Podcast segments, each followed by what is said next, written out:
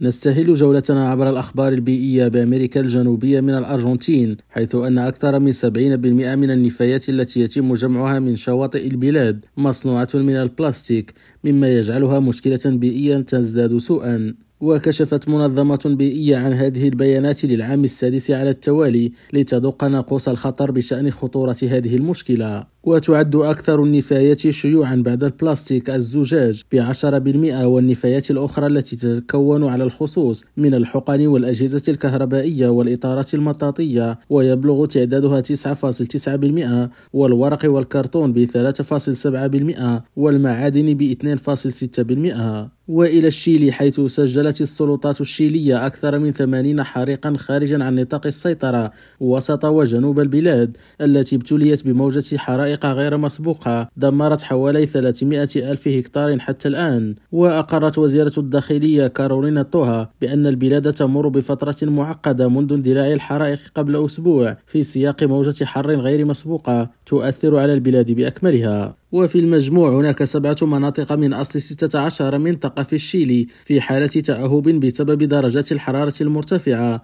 التي تتجاوز 37 درجة مئوية. خالد التوبة ريم راديو برازيليا.